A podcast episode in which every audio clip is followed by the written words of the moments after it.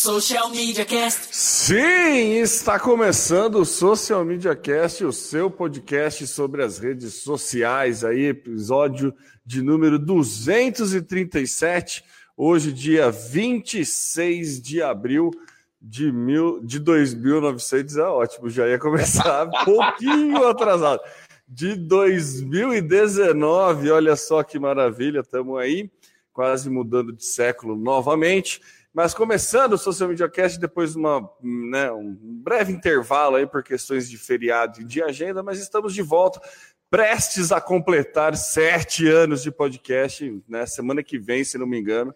Acho que a gente já completa. Podia, precisamos pensar em algo especial para o podcast de aniversário. Né? O bom é que a gente planeja tudo, né? Fala ao vivo, fala no ar. Então, e não faz nada. E não faz nada.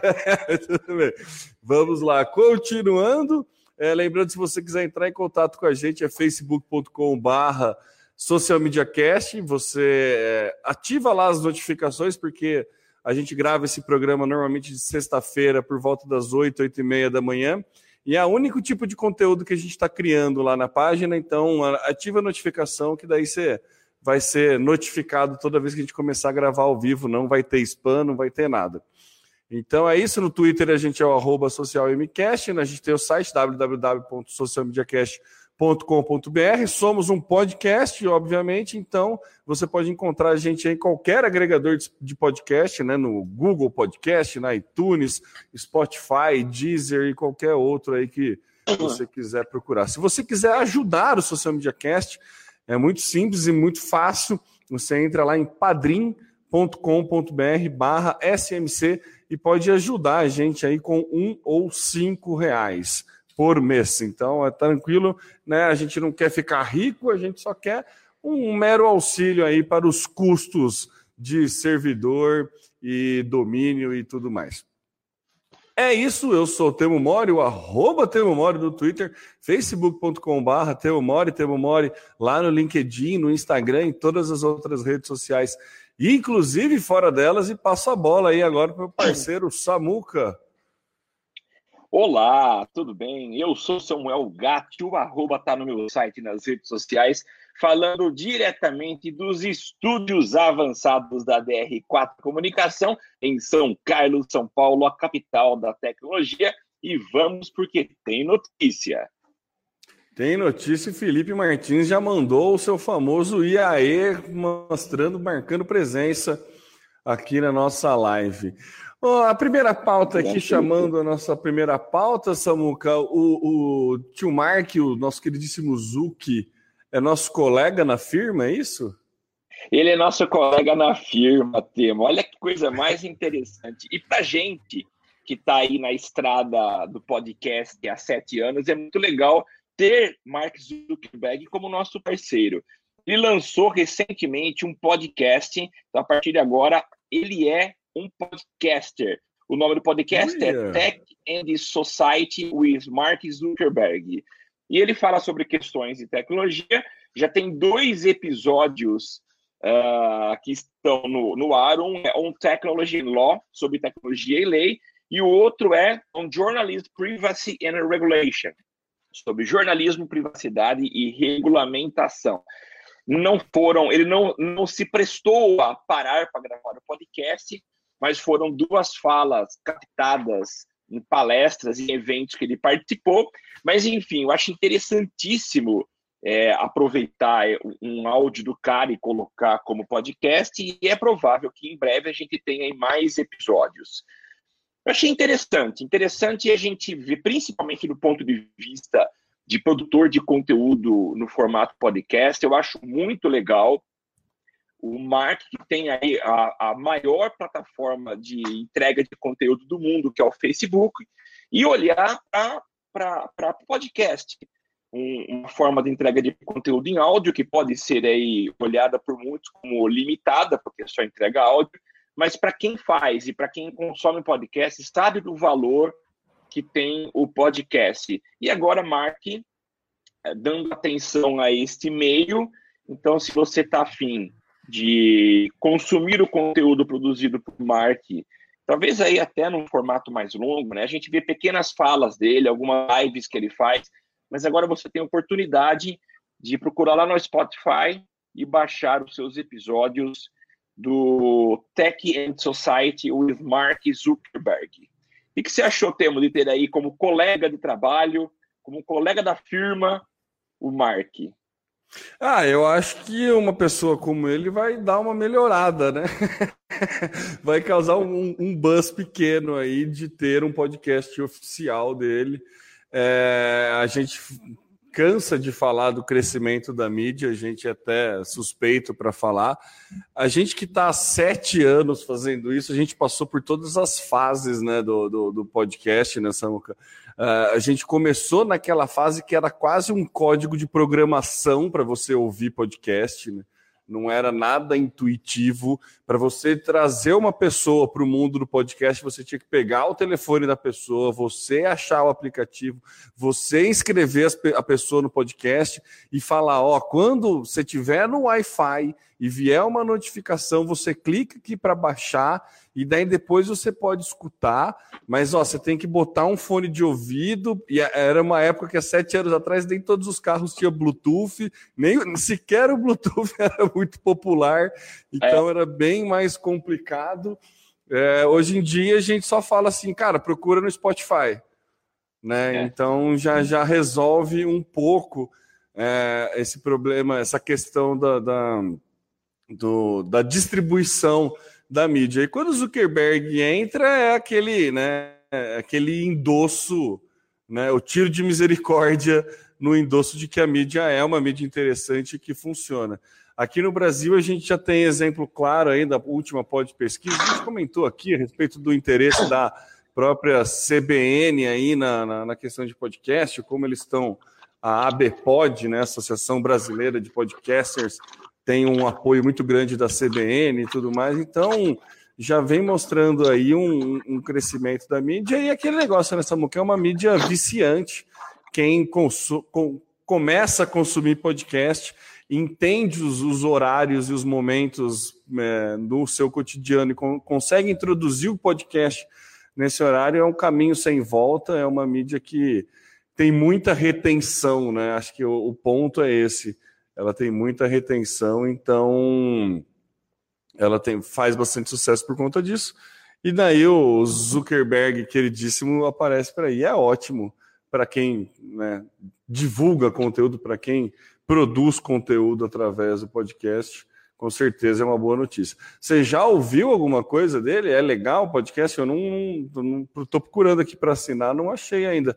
Tem só no Spotify ou tá em todos os lugares? Não, é. tá em todos os lugares. Eu não ouvi, baixei agora, mas já, tá, já baixei os dois episódios para ouvir. É legal porque não é só ele falando, né? Mas ele sempre tem alguém junto com ele. Então, no, no primeiro episódio, ele fala sobre, sobre tecnologia e lei com o professor de Harvard, e a mesma coisa acontece sobre jornalismo. Ele acaba conversando, interagindo com outros dois profissionais é muito bom. Eu acho legal, por mais que a gente conteste atitudes do Zuckerberg com relação à privacidade, com relação a uma série de aspectos, mas é um cara, é um ícone da tecnologia, é um cara que tem tem todos os seus méritos de tal de tal, de construir o que conseguiu construir, muito em função da sua capacidade de, de gerenciamento, de, de empreendedorismo e, é claro, conhecimento específico de tecnologia que fez o cara estar onde está, né?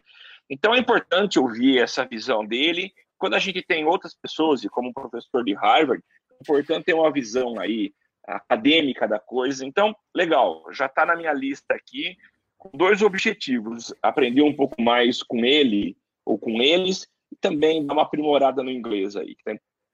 É, o, o podcast é sempre uma boa forma de aprimorar o inglês. Inclusive, recentemente estou tentando aprimorar o, o espanhol no podcast. Estou arriscando alguns podcasts em espanhol aí, então Legal. vamos ver. O Felipe Martins comentou ali, ó, que o Érico Rocha também entrou na vibe e lançou um podcast dele, está bombando. É, o Érico Rocha dificilmente ele vai fazer algo que não vai bombar, né? É. Pelo histórico dele, então dificilmente ele vai fazer alguma coisa queira você é, acompanhe e goste dele, ou queira você acompanhe e odeie ele, é, eles, né, uma coisa que a gente não pode negar é que qualquer coisa que ele ele tem meia maldição de Midas aí, né? Então qualquer coisa que ele colocar a mão vai vai gerar vai gerar repercussão. Então vai virar seis em sete. É... Maravilha, Samuca. Continuando com a nossa pauta, assim que o nosso queridíssimo computador carregar, temos uma boa notícia sobre o passarinho azul. Ó, que beleza! O Twitter, oh. ele mesmo, que a gente é tão né, fiel aí, feliz e, e entusiasta do Twitter, né? Estamos, né? Quantas vezes a gente já falou que o Twitter não ia morrer nesses sete anos de podcast? Hoje eu tô nostálgico, viu, Samuca? Tá, tá Hoje, eu tô Hoje eu tô nostálgico, vou ficar lembrando de episódios antigos.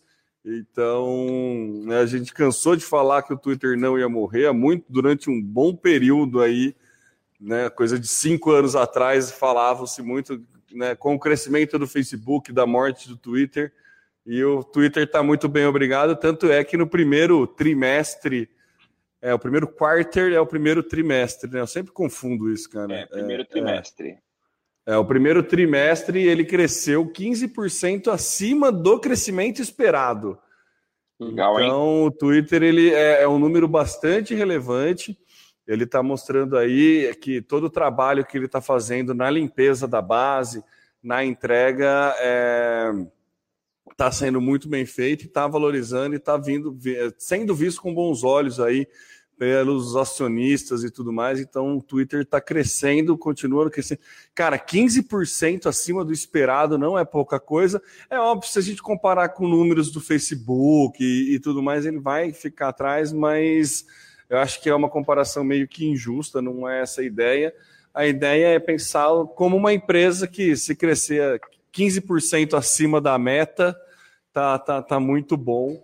Então mostra aí o Twitter. Twitter que o.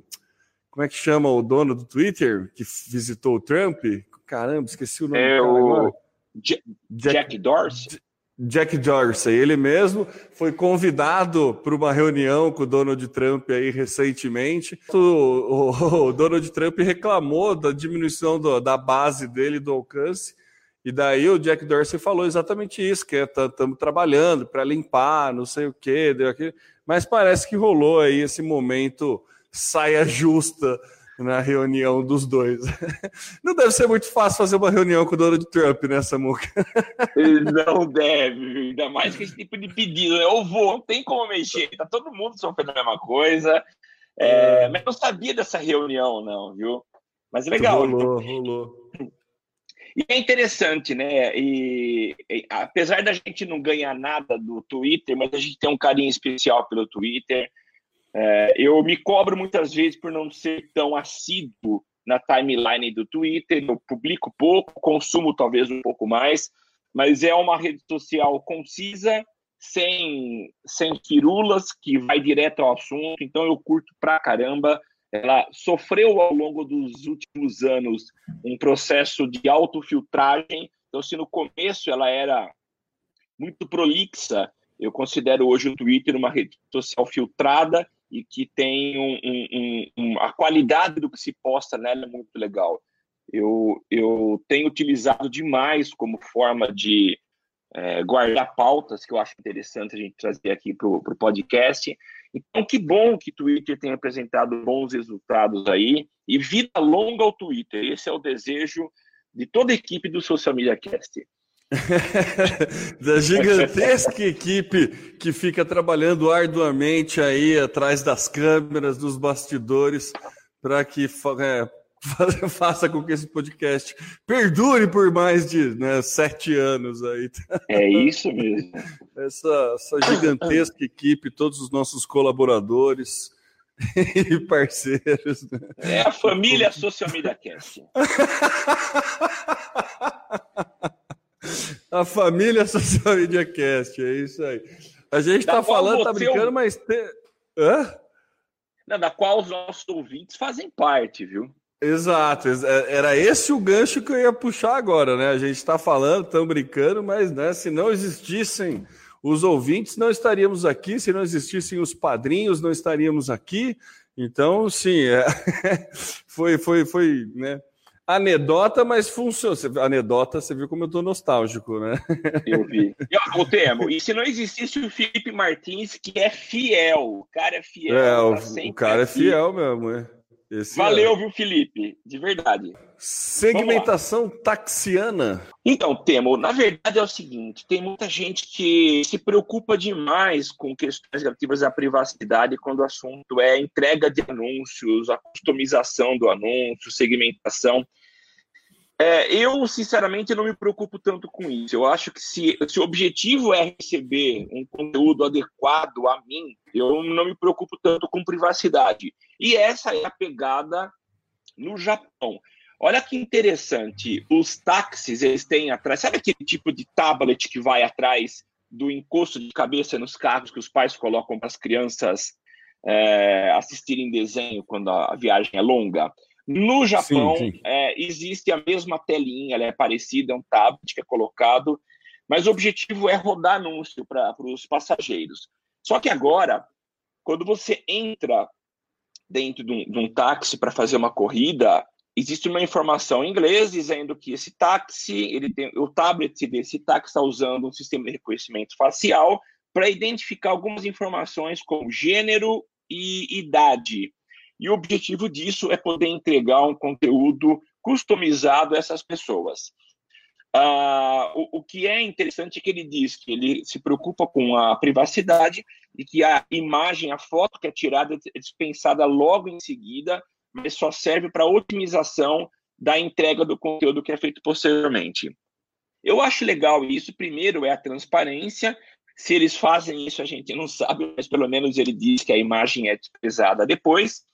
Mas eu acho interessante isso, você é, entregar conteúdo ah, apropriado às pessoas.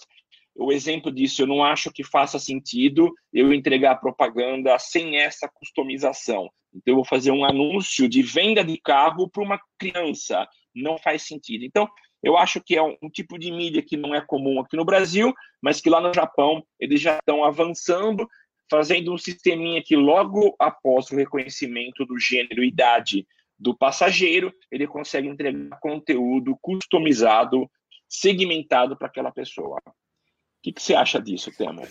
Ô, ô Samuca, eu, eu tô com o pé atrás aí em relação a isso, viu?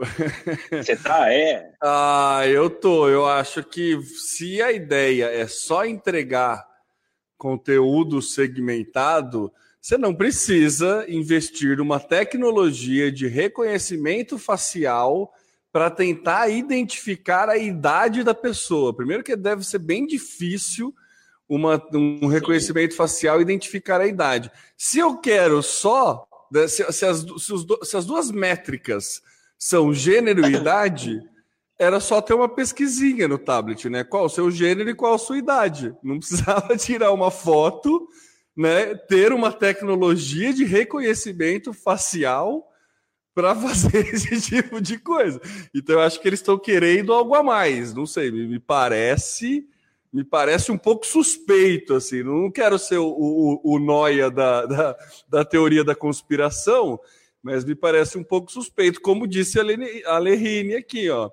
Bacana, sistema de reconhecimento facial. Com machine learning dá para criar um monstro com isso, realmente. Né? Você consegue identificar as pessoas, você faz um cadastro muito grande das pessoas que andam. É, de, eu acho que não consigo enxergar o que monstro que eles estão criando, mas eu acho que é algo a mais do que só pegar a idade e o gênero, entendeu? Não sei, porque se você for parar para pensar em questão de investimento, é muito mais fácil. Você é homem, mulher, qual que é a sua idade? Você em três cliques, você não precisa, tipo, porque para tirar foto provavelmente você vai ter que dar um clique. Então, você sabe? Eu, eu acho que tem mais mais coisa aí que eles estão querendo testar. Pode até ser para outras, né, melhorias no próprio serviço, tá? Tipo, isso daí pode ser o MVP da parada e através do reconhecimento facial eles vão conseguir oferecer outro tipo de outra ou ter outras métricas que não só a idade ou eu ou o gênero, né? Mas eu, na hora que você começou a falar, eu falei, nossa, massa, reconhecimento facial, para entender o gênero e idade. Eu falei, pô, mas tipo, né? Não dá para colocar uma enquete? Então, um simples. Mas olha, é, qual que é a análise que eu faço? É, a gente vive num mundo em que as pessoas estão saturadas com propaganda, elas é, estão avessas a receber conteúdo o tempo todo. É, eu não acho que as pessoas teriam a proatividade de entrar no site e dizer lá, o meu gênero é esse, por mais que fosse muito mais fácil, mas elas não colocariam lá, meu gênero é esse, minha idade é tal, por mais que fosse mais preciso isso, mas eu acho que, que não seria o caminho. Então é mais fácil a pessoa entrar, ela fica na posição passiva dela e o conteúdo começa a rolar. Não vai depender de uma ação dela para entrega de conteúdo. E a gente é, viu recentemente, acho que agora em abril, o Google Home, que é o, o Alexa, olha só que coisa, é o, o que como coisa, chama? É o assistente virtual, é assistente o pessoal assistente pessoal da, do Google é, chegou em português aqui no Brasil e é a mesma pegada. Então, ele pode obter muito mais informações daquilo que a gente quer passar, porque dentro do nosso ambiente a gente se sente confortável para falar o que a gente quer. E olha só, quem disse que ele não está ouvindo tudo que a gente fala? Eu eu também posso parecer agora, isso talvez eu seja muito parecido com você, um teórico da conspiração dizendo que sim, tudo que a gente fala é ouvido, é captado pelos sistemas inteligentes. Então, hoje, o celular, sim, está ouvindo tudo que a gente fala. E como que eu, que eu atesto isso? É, como que ele diferencia o, quando eu falo é, quero comprar um chocolate do e aí Siri? Ele está ouvindo, o meu iSiri já ligou aqui. É, ele está ouvindo o tempo todo. Ele sabe diferenciar quando eu falo eu quero um chocolate do aí Siri. Ele vai habilitar o sistema e vai começar uma conversa comigo. Ele está ouvindo o tempo todo que eu estou falando. E ele está captando as informações, principalmente porque a gente já conta com tecnologia tá? de, de como é que chama? De, de, de pegar o áudio e transformar em texto. É, Sim, eu, eu, tenho esse, transcrever. Esse Isso, eu tenho esse reconhecimento que me permite fazer maravilhas do ponto de vista da publicidade e entregar conteúdo super adequado. Então, eu poderia ser um teórico da conspiração, dizer que a gente está todo o tempo sendo monitorado e estamos ferrados. Eu prefiro olhar por outro lado. É, o que eu tenho dito é usado para me entregar conteúdo é, segmentado. Eu também não acho que por trás dos equipamentos estejam seres humanos esperando abrir a boca para falar alguma coisa. Olha o que o Samuel acabou de falar. Não é isso, é, são máquinas. Agora, é claro, pode ter gente interessada em me espionar. Eu acho que ninguém vai perder tempo fazendo isso com um simples produtor de podcast. Mas para entregar conteúdo pago, eu acho que está funcionando e é bem-vindo do meu ponto de vista. Ah, eu também sou a favor. Eu, eu super acredito no, no, no Big Brother aí. a gente tem notícias, né, cada vez mais de, de, cada vazamento de dados a gente descobre a quantidade de coisa que tem, né? E é, é, isso que você falou é fato. No, no, Google você tem até um lugar que você pode ver os dados que ele capta de você. Inclusive tem áudios Sim. que não são gravados que ele usa sim para segmentação e tudo mais. Então a gente não tem muito para onde correr, não, Samuca. É, é, é, é, lidar com isso e saber trabalhar com isso. Né? A, gente, a, a vida é. é. assim. É como eu costumo brincar, né? Privacidade é igual imparcialidade, ela não existe. não, não existe. E olha que interessante, o Gustavo acabou de escrever aqui, ó. É, os, o smartphone já captura nossa localização geográfica com alta precisão e ninguém debateu isso. Sim, você pode desligar essa opção. Tá? Teoricamente, você pode desligar essa opção. Mas olha só o que ele junta. Tudo que eu falo, onde eu estou, ele, você consegue fazer maravilhas. Ah, e como você já está logado na conta do Google, ele já sabe o que você pesquisou, qual é a tua idade, teu gênero. Enfim, a gente está todo o tempo entregando conteúdo, é, não tem como fugir disso. É, entregando dados, então não é a foto no táxi que vai Não. que vai mudar muito, né, Samuca? Tá certo, justo. Samuca, vou ainda na, na, pauta, ainda na pauta não, né? Puxa, fazendo um gancho aí para a pauta de celulares, pela primeira vez aí tivemos uma queda na venda de, de smartphones aqui no Brasil, 6,8% de vendas a menos nos períodos é, comparados aí com o ano, acho que é o primeiro trimestre também comparado com o primeiro trimestre de 2018. Me assusta um pouco aí a diminuição, não era um dado que eu esperava ter é, tão rápido a diminuição de venda de smartphones, principalmente por, é, pela entrada de algumas opções de smartphones bem, bem baratos, né? Tanto é verdade que essa entrada de smartphones baratos é, a, acontece, é real, que a busca por smartphones chineses aumentou em 253% aqui no Brasil. Então, quer dizer, a gente está tendo uma gama maior, está tendo uma oferta maior, tem mais opções, e mesmo assim diminuiu a venda de telefone no, no Brasil. Que que você, a que, que você acredita que, que esse número representa, Samuca? Por que, que você acha que isso está acontecendo? Os smartphones estão durando mais ou não, não nada a ver? Não, eu acho que não, Temo. Eu acho que a, a grande diferença é a entrada de grandes fabricantes de celulares e dois exemplos que eu gosto de dar porque eu respeito são a Xiaomi e a Huawei são dois fabricantes chineses. Eu posso falar de Xiaomi, da qualidade, é um celular top e que vem, é, é, voltou para o Brasil. A gente acho que já noticiou aqui, a gente deve ter comentado já que uma empresa brasileira é, resolveu assumir o processo de distribuição e manutenção, a ciência técnica da, da Xiaomi aqui no Brasil. Então, eu acho que eles vêm com um preço justo, honesto oferecendo uma qualidade muito legal de equipamento. E eu sempre falei de que se um dia eu precisasse abandonar a Apple por N motivos, por traição da Apple, de não. de, de... Quando eu falo traição, é tipo. Você sabe, né? por N motivos, tipo traição, né? Tipo só. É. é basicamente por traição, por incapacidade financeira de comprar um, um novo celular mas eu, eu partiria direto é, de olho fechado para a Xiaomi, pela qualidade. E é um equipamento chinês, que aliás é muito inspirado na Apple, na filosofia da Apple, então eu iria para a Xiaomi. Então eles têm vindo com qualidade, e eu não estou falando do Xing Ling, mas estou falando empresas como Oppo, Xiaomi, Huawei, são algumas empresas que são que, que, que prezam pela qualidade, né? Não são aqueles fabricantes que, que fazem aí em, em, em, sem preocupação com questões técnicas de interferência na rede, enfim.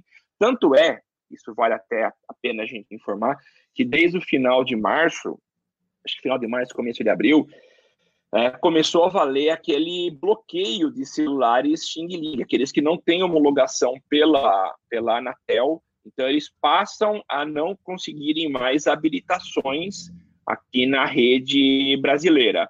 Agora, celulares que têm homologação, e essa é uma preocupação desses fabricantes, é, eles são homologados e não passaram por esse bloqueio. Então, eu acho que o grande motivo da gente ter uma diminuição na venda uh, não está em comportamento dos usuários que, por acaso, voltaram a usar o computador ou tablet. Não.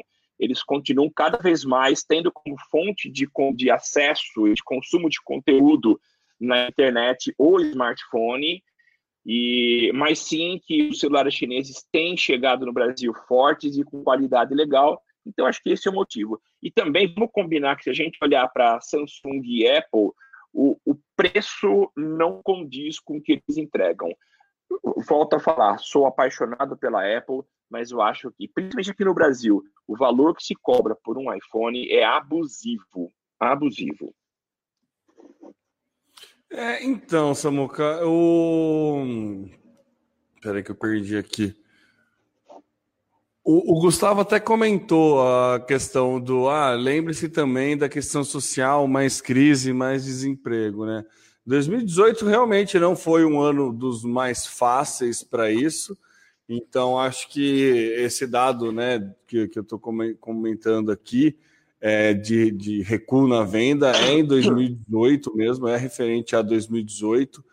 Então, realmente, tem essa questão social aí, mas a gente já teve outros períodos, é, por exemplo, 2015, 2016, que também foram momentos é, não muito, não dos melhores, né? É, em termos de economia, mas que a venda de celular nem que não, não, não, não pegou isso, né? Entendeu? Então, acho que é, é, com certeza é uma questão econômica, né? Principalmente aí é, é, é esse recuo na venda, né? É o, o brasileiro segurando um pouco mais, tentando fazer o celular durar um tempinho a mais. Mas, né, é teve, tivemos momentos piores, assim, acredito, e que esse recuo não aconteceu. Então, não sei, me falta, sinceramente, me falta é, embasamento técnico aí para poder opinar, mas eu, eu acredito que com certeza a questão econômica influencia, sim. Sim. Tanto é que daí a gente tem essa, esse outro dado para cruzar de fonte completamente diferente, nada a ver com o aumento da, da, busca pelos celulares chineses, que são uma excelente alternativa aos preços praticados por Samsung e Apple, né? Como você comentou, né, Samuca? Sim. Então, acho que a questão econômica com certeza é um indicador alto, mas me, me causa uma certa curiosidade aí, barra estranheza de só agora recuar e não recuar antes, né? Se bem Sim. que faz uma certa lógica se 2015 e 2016 indústrias sentiram. É, mas sei lá, aí vou precisar, vamos precisar chamar um amigo economista para poder opinar. Sim. Vamos seguindo com a pauta, Samuca. É, assim que ela abrir aqui, apesar de tudo, o Facebook cresce, né? Sempre assim, né? É sempre assim. Faz sete é. anos que essa pauta está aqui. Apesar de tudo, o Facebook cresce. É, o Facebook foi, foi penalizado recentemente com milhões de, de dólares principalmente bilhões de dólares, principalmente em função do caso tão divulgado, a gente falou bastante aqui de Cambridge Analytica, né? Mas é curioso, né, que a matéria ela fala que o, o rede social ela estima perder 5 bilhões em penalidades e ela já fez uma reserva de 3 bilhões. Mas vamos deixar isso aqui separado, é, que é para a gente pagar nossas, nossas multas, nossas penalidades aí. E apesar disso, apesar de estar sofrendo de todos os lados pancadas em funções de vazamento de dados, tivemos recentemente aí a informação de que em 2012 o Facebook, ele, eu não lembrava disso, mas ele, ele pedia acesso à nossa caixa de, de e-mail, ele entrava, fazia uma leitura dos nossos e-mails, confirmava que a gente tinha é, é, acessado a conta e ele pegava todos os dados dos nossos dos nossos contatos, né? Então, o Face tem um histórico de não respeitar muito nossa privacidade. E apesar de tudo isso que a gente fala, todas as pancadas que ele leva com relação a, a, a, a vazamento de dados, enfim, que a gente vê na imprensa, é, ele tem crescido demais. Ele tem batido recordes no, no crescimento. Eu faço questão de ler aqui para não perder nenhuma informação. Olha que interessante. A empresa ainda lucrou 2,4 bilhões no primeiro trimestre e registrou um crescimento de 26% em vendas publicitárias. Quer dizer, ele subiu um quarto do que ele já tinha em vendas. É muita coisa, é, um pouco espaço de tempo no primeiro trimestre. A quantidade de pessoas que usou o Facebook diariamente aumentou 8% em relação ao mesmo período em 2018, alcançando 1,56 bilhões de usuários. E os acessos mensais também cresceram 8%, que faz a rede social ter 2,38 bilhões de visitantes por mês.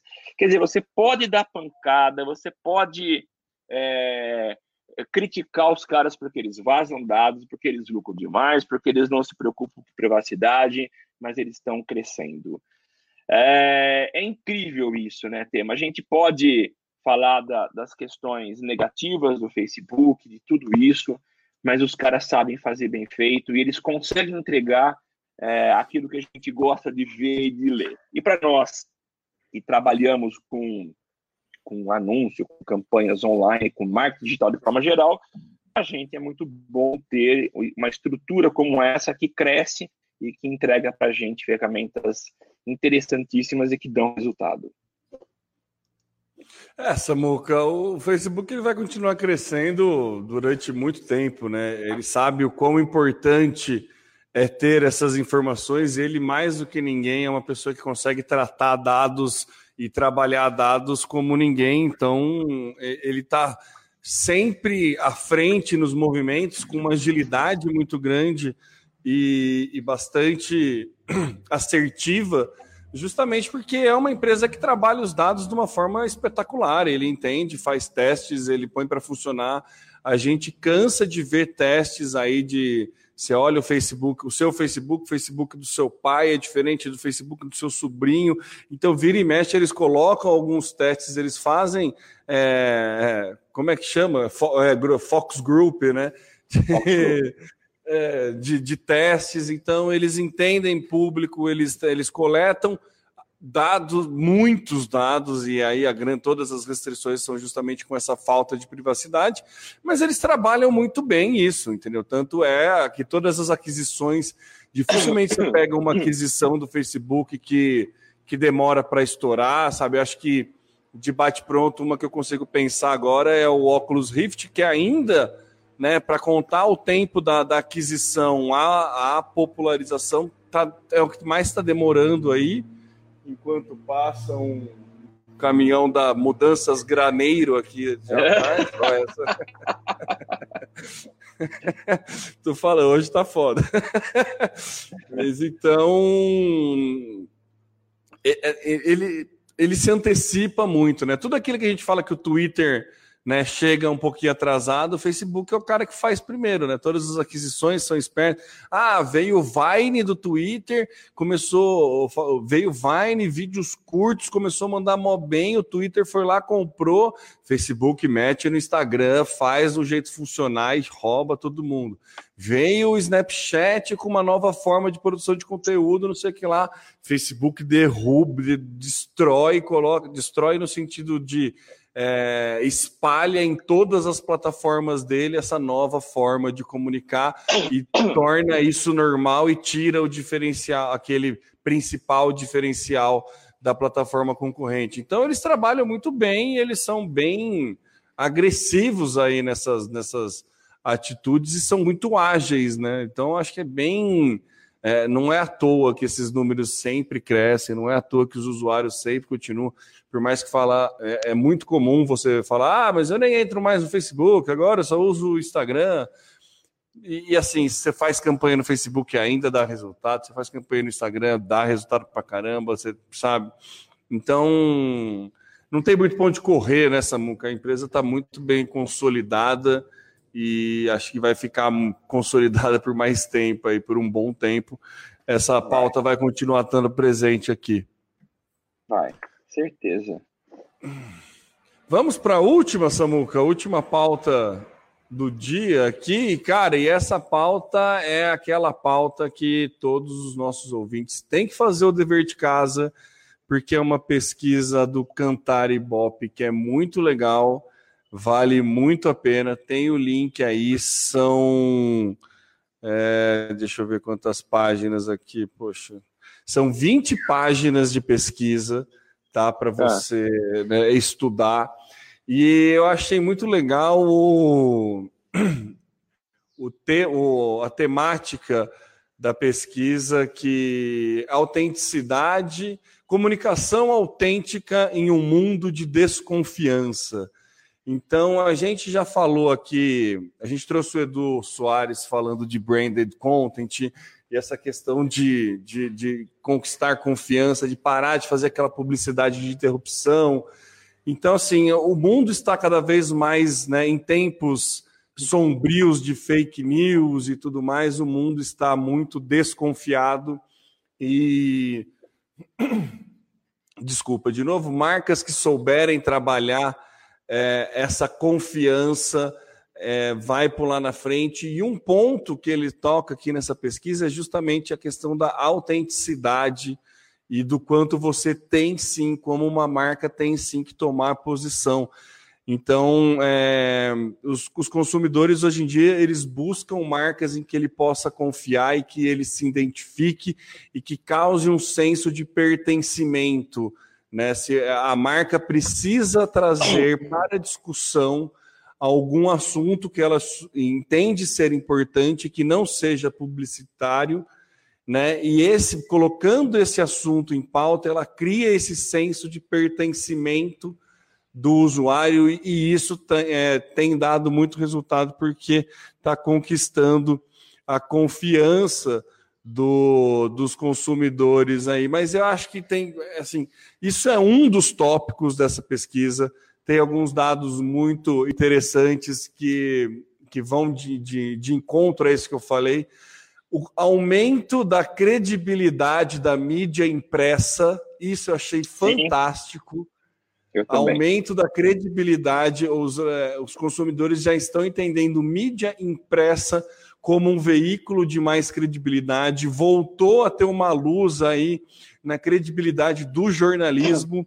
Então, eles entendem que, né, justamente por ser muito difícil você checar fatos na internet, você recebe muita coisa pelo WhatsApp, você não sabe se é fake news ou se não é, a mídia impressa ganha mais um. volta a, a, a ter uma relevância maior aí perante a internet, justamente por, pelo caminho que a internet tomou. Então, é, achei bem interessante isso. Em contrapartida, é ótimo para o jornalismo, mas não é para o jornalismo, mas não é tão ótimo assim para nós publicitários porque a grande maioria dos consumidores não diferencia é, 50%, 50% dos consumidores, metade dos consumidores não diferencia relação pública à publicidade. Então, quando você faz aquele informe publicitário, que você tenta vender um, um conteúdo publicitário de forma jornalística, isso também perde um pouco de, de credibilidade, justamente por um momento de desconfiança que, que, que a gente vive aí. Essa pesquisa foi feita no mundo inteiro, mas tem dados específicos do Brasil, então vale a pena você comece, né, dar uma navegada aí. São 20 páginas de conteúdo, é bastante coisa, mas é bastante coisa muito rica que vai com certeza é, mudar a tua forma de pensar aí, tipo de conteúdo e, e dar mais coragem para você, como agência, propor é, propor para o seu cliente falar a respeito de temas é, que o seu cliente acredita e criar um senso de comunidade, um senso de pertencimento em relação a isso, né? Eu achei engraçado, eu fui numa palestra do Edu Soares ontem, e ele falando de branded content, né? E ele fala muito, falou muito da questão do, do propósito, né? Do propósito da marca. E eu comentei, né? Que é, é e daí um, um aluno perguntou: ah, mas como que a gente faz para vender isso para o cliente? O cliente está querendo, aquele cliente que pede para você aumentar o logo dele no outdoor, como que você vende para ele? Fala, cara, a gente vai fazer um vídeo é, falando a respeito de tal assunto, você vai pagar por isso e a tua marca não, nem vai aparecer. Né? Então, e daí ele fala que, na verdade, a coisa tem que começar pequena, né? Chama uma galera para conversar, faz uma ação menor e, e, e, sente isso como vai funcionando, né? Chama a respeito, chama para conversar a respeito, que nem marca de absorvente conversando a respeito sobre o tabu da menstruação. Tem bastante conteúdo disso, sabe? Ele mostrou um case do Netflix falando sobre os originais, que daí ele pega uma drag queen do Nordeste que faz é, espetáculo para criança com câncer. Então daí fala de, pô, por que, que o lugar da drag queen tem que ser na noite, não sei o que lá, e não pode ser de dia? Então daí a Netflix faz um conteúdo desse falando da originalidade da pessoa, de querer criar algo novo, de querer. que vai totalmente de encontro com a missão da Netflix de criar conteúdo original. Né? Só que em nenhum momento a Netflix fala que é, é a respeito disso. É um conteúdo original da Netflix falando sobre pessoas originais. Então, é, é, é engraçado isso, né? E eu até comentei na, na palestra que a primeira coisa que você faz quando você vai montar uma empresa, é, você vai lá no Sebrae, né? Vai pedir informação no Sebrae, e daí eles falam: não, você tem que definir sua missão, visão e valores. Que é aquele negócio que ninguém liga, né? Todo mundo fala, ah, isso aí é meio bobagem, né? Depois eu pra mudo. Que isso? É, só que, cara, hoje em dia é muito importante, é muito importante a empresa ter isso e eu tenho certeza que muita agência, muita gente que trabalha com cliente aqui sequer sabe a missão do cliente que atende. É. Entendeu? Então, assim, a partir do momento que você deixa bem claro que você sabe a missão do cliente que você atende, você consegue trazer pautas para conversar, né? E aí você ganha a autenticidade. Todo esse rolê, toda essa volta que eu dei, é justamente para falar nessa questão do ganho da autenticidade, sabe? Você abriu a empresa por um propósito, né? Você abriu a empresa para alguma coisa. E com certeza existem pessoas que são é, simpáticas a esse propósito. Então traga essas pessoas, né? Ganhe a confiança dessas pessoas.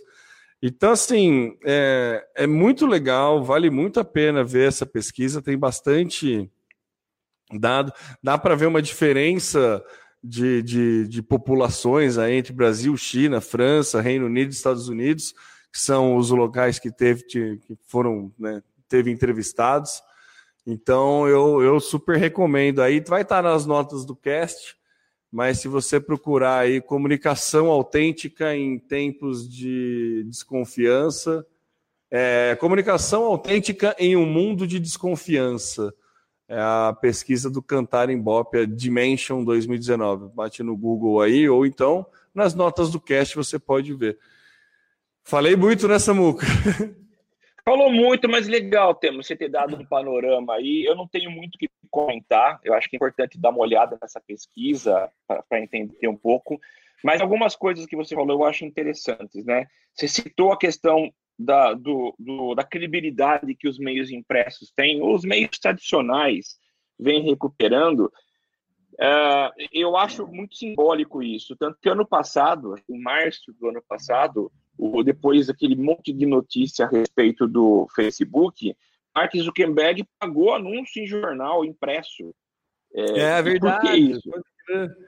Por causa da credibilidade que os meios têm.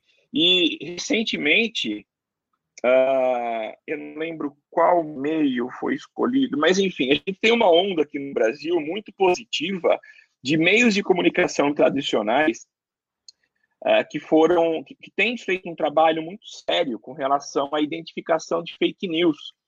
Uh, quer dizer, não é um Facebook, por mais que tenha surgido algumas plataformas com ferramentas para identificação de, de fake news, mas quem tem tomado a dianteira nesse processo são os meios tradicionais. A, a, o Grupo Globo tem aí uma. juntou todos os seus meios e tem toda uma estrutura para a identificação de fake news.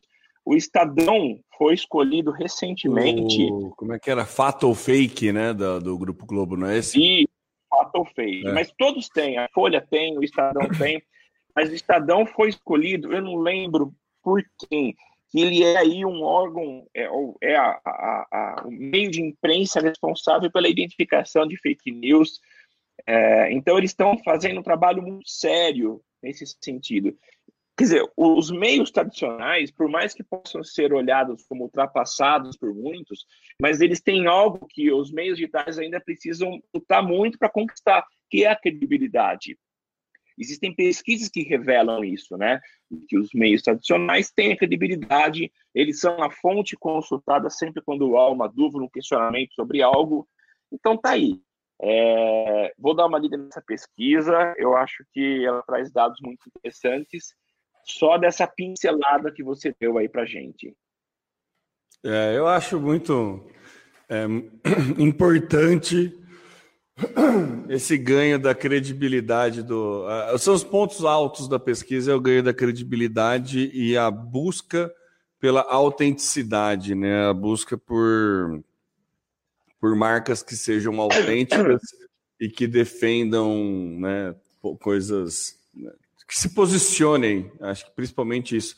A gente trouxe no podcast passado aí a questão da humanização das marcas e alguns dados da o quanto é mais é, quantos por cento a mais você acaba fidelizando e ganhando recomendações a respeito de quando o teu cliente se identifica com o teu propósito, e eu acho que é muito isso. A gente né, fica buscando tanto propósito de vida, né, Samuca? é, busca psicólogo, busca coach, busca um monte de coisa aí para entender o que, que você quer fazer da vida e tudo mais. E a marca acaba tendo que passar por um processo meio que parecido aí, para você Sim. poder angariar o público que mais conversa com a sua marca e ter mais sucesso na sua no, no, no crescimento da sua marca. Acho que é isso. Feito, Samuca. Feito, Temão, feito.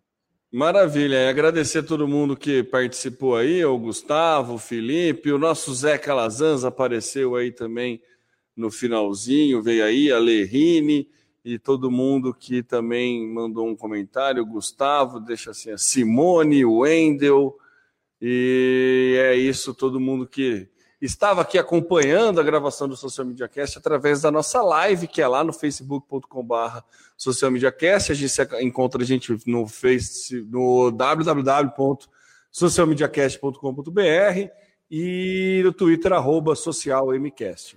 Eu sou o Temo Mori, o arroba Temo Mori no Twitter, facebook.com barra Temo Mori, Temo Mori em todas as outras redes sociais, inclusive fora delas, e passo a bola aí para as considerações finais do Samuca. É isso aí, gente. Foi um prazer estar com vocês mais uma vez falando sobre digital. Eu sou o Samuel Gatti, o arroba tá no meu site. E você me encontra em todas as outras redes sociais. E a gente volta a se encontrar no próximo episódio. Tchau, tchau. É isso aí. Um abraço a todos e um abraço ao Felipe Martins ali, que já se despede no nosso chat. Valeu e, pessoal, até semana que vem. Semana que vem, aí. Semana que vem, já no nosso mês de aniversário. Olha que beleza. É isso aí. É. Vou procurar a data certa, a gente vamos, não vamos prometer, mas vamos tentar fazer algo especial. Pelo menos um convidado, vai. É isso, com certeza. Falou, valeu, galera. Até mais, gente. Tchau, tchau. Aqui você aparece, aqui você acontece. Social media.